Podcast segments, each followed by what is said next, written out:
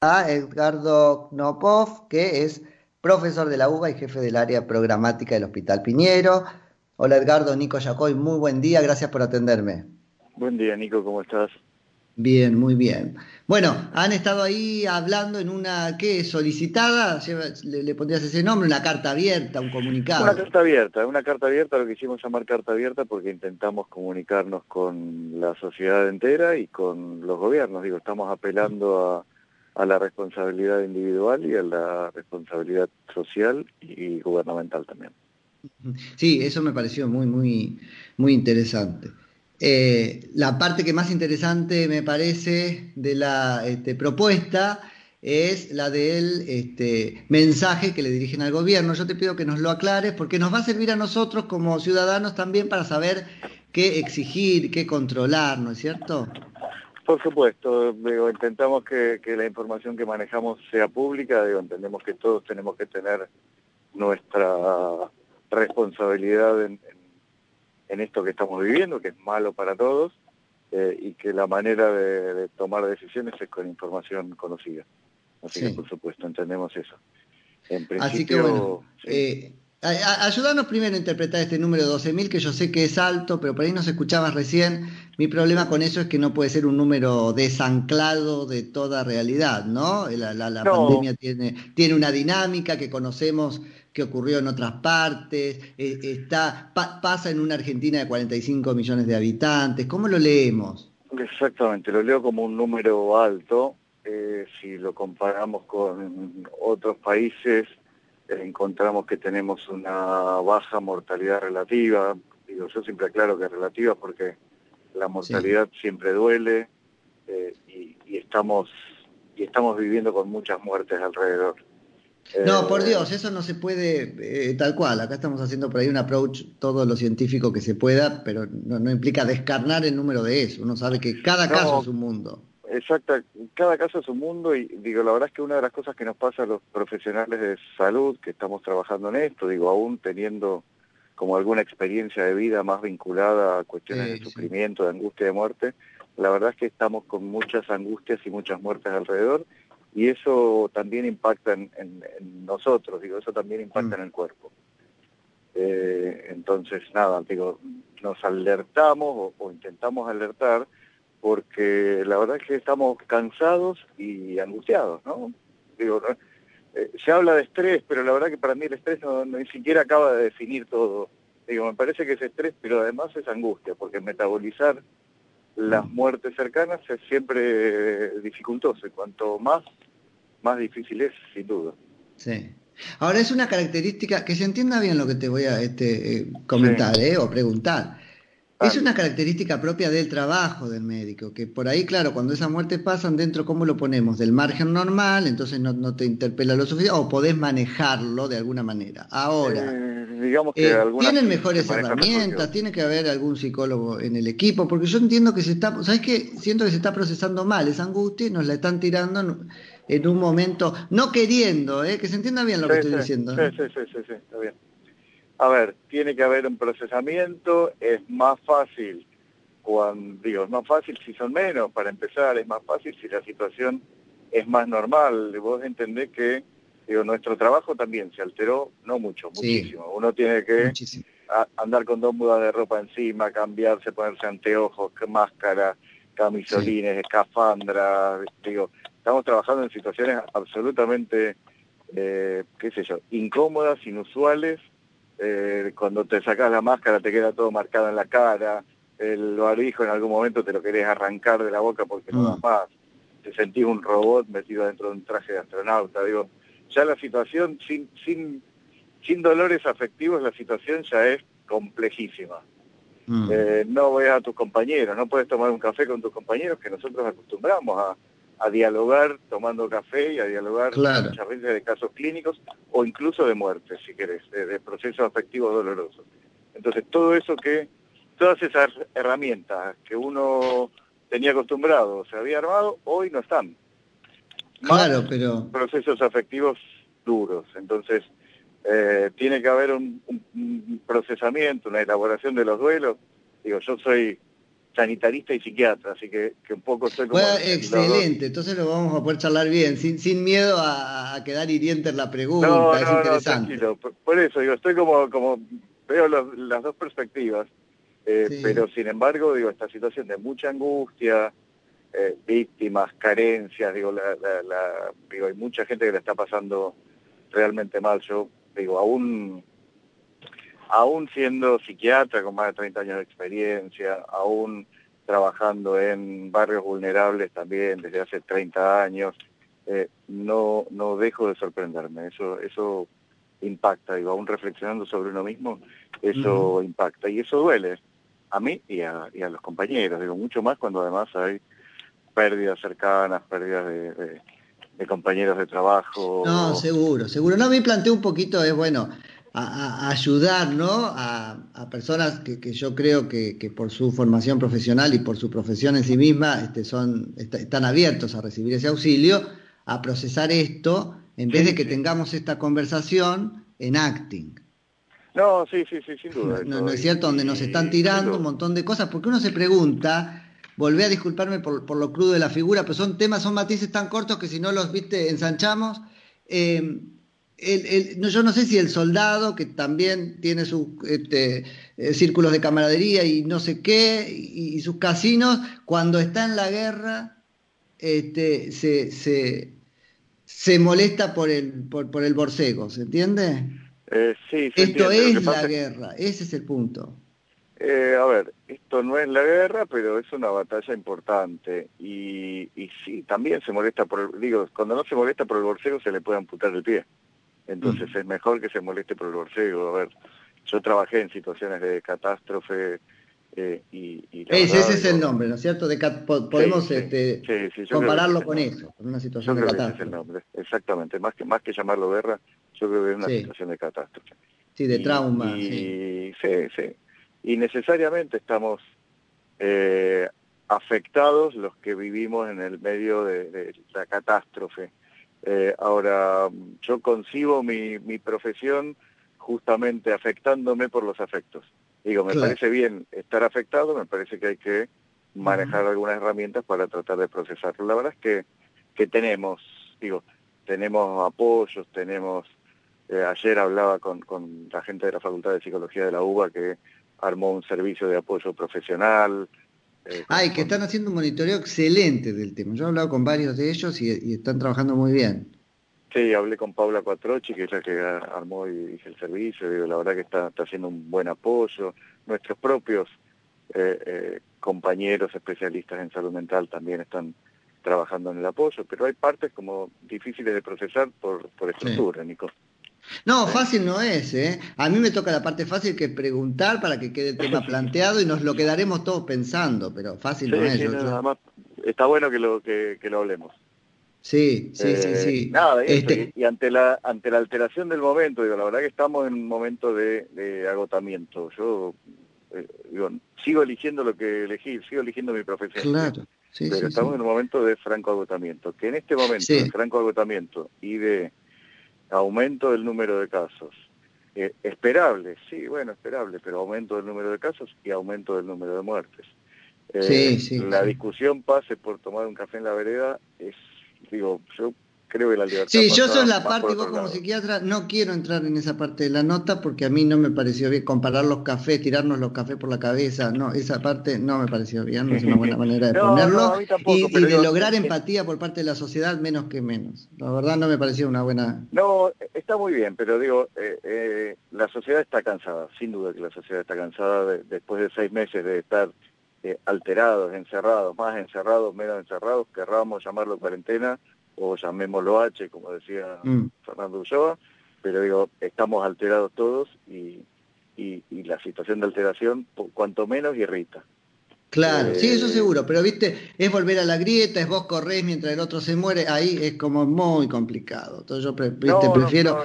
¿Sabés qué me molesta, Edgardo, o, este, intelectualmente un poco? La estrategia que aparentemente estaría dando resultado de todo el país, no pongámoslo del gobierno, era por esencia agotadora, consistía en agotarlos por esto de mochar el pico, ¿no? Y llevarlo, alargarlo mucho tiempo. ¿Qué hacemos con eso? Porque era parte de la decisión que tomamos. ¿Qué no hicimos como, como sociedad con ustedes, no este, respecto de si salimos o no?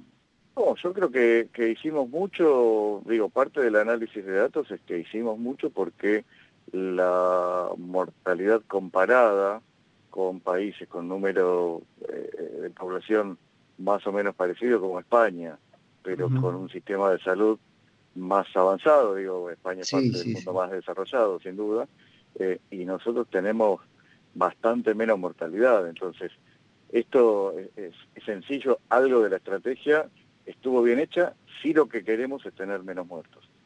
¿Me, explico? Eh. Digo, algo estuvo bien, eh, está claro que estamos todos cansados, pero algo estuvo bien porque la verdad es que tenemos mucho menos muertos de sistemas mucho más desarrollados. Ah, claro, pero el argumento, un, argumento fuerte que están blandiendo es estamos cansados. Y mi tema es la estrategia era agotadora. Hicimos algo mal en el camino, debimos dejarlos descansar antes para prepararse acá. E, eso es, mi pregunta. Desde el punto de vista de la política pública, generar otro sistema de turnos, ver cómo podíamos este, preparar médicos para que cubran. La verdad es que creo que en el camino además las estrategias se fueron eh, mejorando. Digo, creo que, hicimos camino al andar. Entonces creo que las estrategias se, fueron mejorando. Eh, un poco lo que queremos aclarar con estamos cansados es, yo entiendo que estamos cansados todos, estamos cansados, si querés, el, el, sector de trabajadores de la salud, pero está cansada la sociedad también. La estrategia era agotadora para todos. La advertencia es, estamos todos cansados. Digo, están cansados los que están encerrados y estamos cansados los que no paramos de trabajar. Eh, y pensemos ahí qué hacemos. Digo, la, verdad que un poco era, era el alerta. Pensemos como Sí, una manera interesante de ponerlo es estábamos donde queríamos, ¿no? en algún punto. Queríamos entre comillas, ojalá nunca, pero bueno, estamos lidiando con una enfermedad que tiene estos números, ¿no? Entonces, achicarlo más iba a ser casi imposible. Estábamos donde queríamos, como para sacar fuerza para seguir, ¿no? Porque le estamos cansados, nos vamos a dar cada cual autolatigazos y nos vamos a mandar una macana es que es al revés, la, sensación es que estamos empezando a mandarnos macanas. ¿Entendés? que, el cansancio, que el cansancio, si querés, a nosotros como médicos, a, la sociedad por el, por el hastío de esta situación, por el, por el por la irritación, a mí me gusta eh, la, palabra irritación, digo, eh, eh, la verdad es que uno tiende como esto, me arranco el barbijo pero no aguanto más. No, claro, Salgo, voy a abrazar a mi viejo porque no aguanto más eh, me voy a comer con mi hermana porque la extraño terrible. Eh, digo, nosotros estamos empezando a encontrar contagios en asados. Y la verdad Pero claro, sí, sí, se suponía que no había asados, o en fiestas, digo, se suponía que no había asados o fiestas.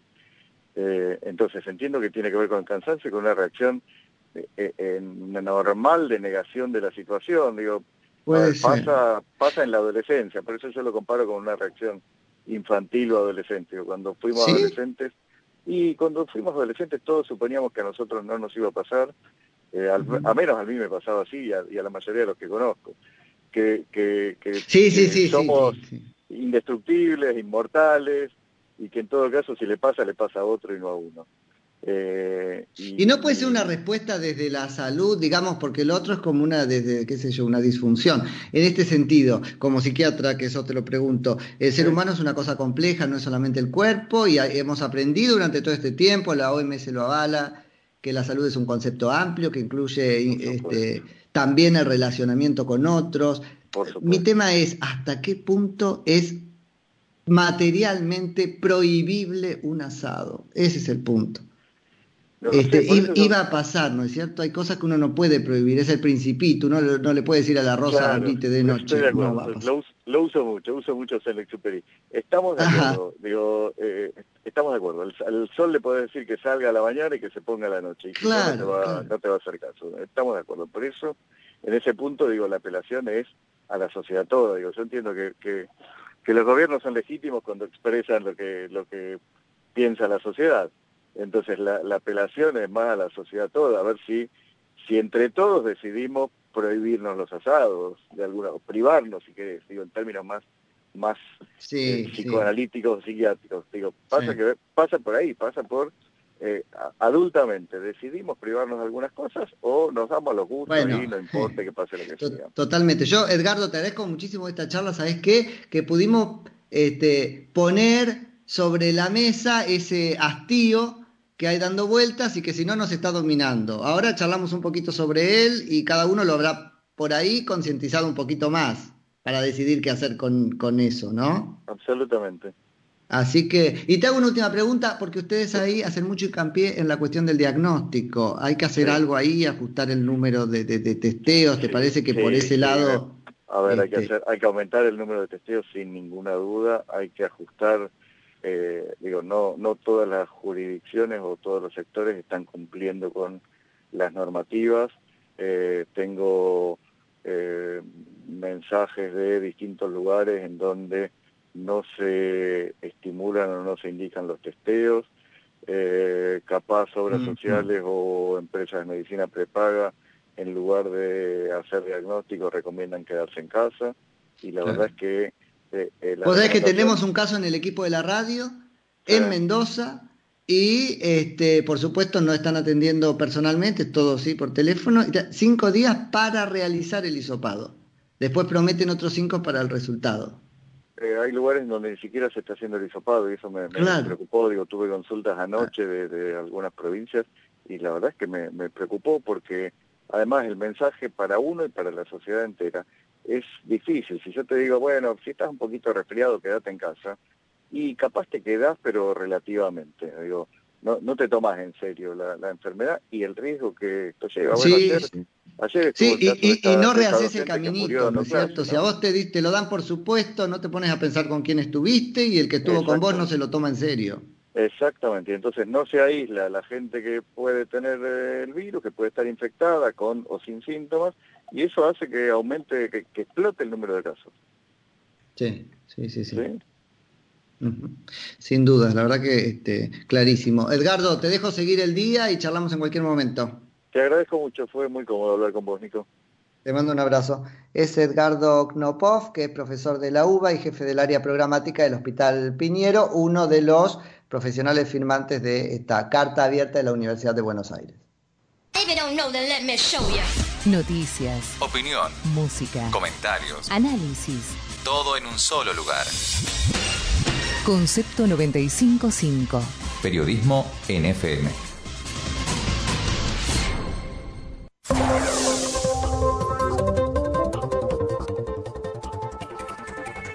Es la hora 8, 4 minutos. Temperatura 9 grados 8 décimas. Humedad 85%. Nicolás Trota volvió a descartar los espacios digitales en la ciudad. Hablamos de un plan sin que los chicos vuelvan a la escuela, dijo. El ministro de Educación de la Nación eh, aseguró que garantizarán 6.500 computadoras para los alumnos sin conectividad. El Senado aprobó el DNU que declara servicios públicos a la telefonía, internet y la televisión paga. Fue por 41 votos a favor y 26 en contra. Juntos por el Cambio rechazó la medida, pero sí acompañó la derogación de la intervención de Vicentín. Conmoción, una profesora universitaria de 46 años con coronavirus murió mientras daba una clase virtual. Paola de Simone era politóloga y desde hacía 15 años trabajaba en la UADE. El viernes pasado había contado que llevaba cuatro semanas cursando la enfermedad. El intendente de Pinamar pidió destituir a un fiscal por no actuar ante usurpaciones en la ciudad. Martín Yesa denunció a Eduardo Elizarraga por mal desempeño en sus funciones. Cielo mayormente nublado en la ciudad de Buenos Aires. Para hoy se espera una máxima de 18 grados. Concepto FM 955. Somos una radio con contenidos que se ajustan a la exigencia informativa nacional e internacional. Realizamos una selección musical basándonos en los intereses de nuestra audiencia quienes formamos parte de Concepto FM, contamos con una gran trayectoria en la elaboración de contenidos y desarrollos periodísticos. La radio cuenta con 21 emisoras propias y repetidoras, distribuidas en todo el país, que conforman la Red Federal de Emisoras Privadas Argentinas. Concepto 955.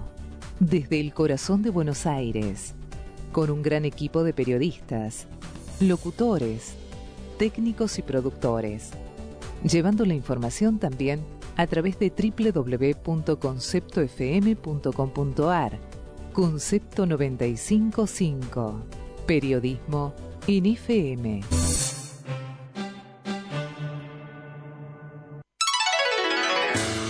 Calidad en la información. Y calidez en la música. En Concepto 955. Periodismo, Periodismo en FM. En FM.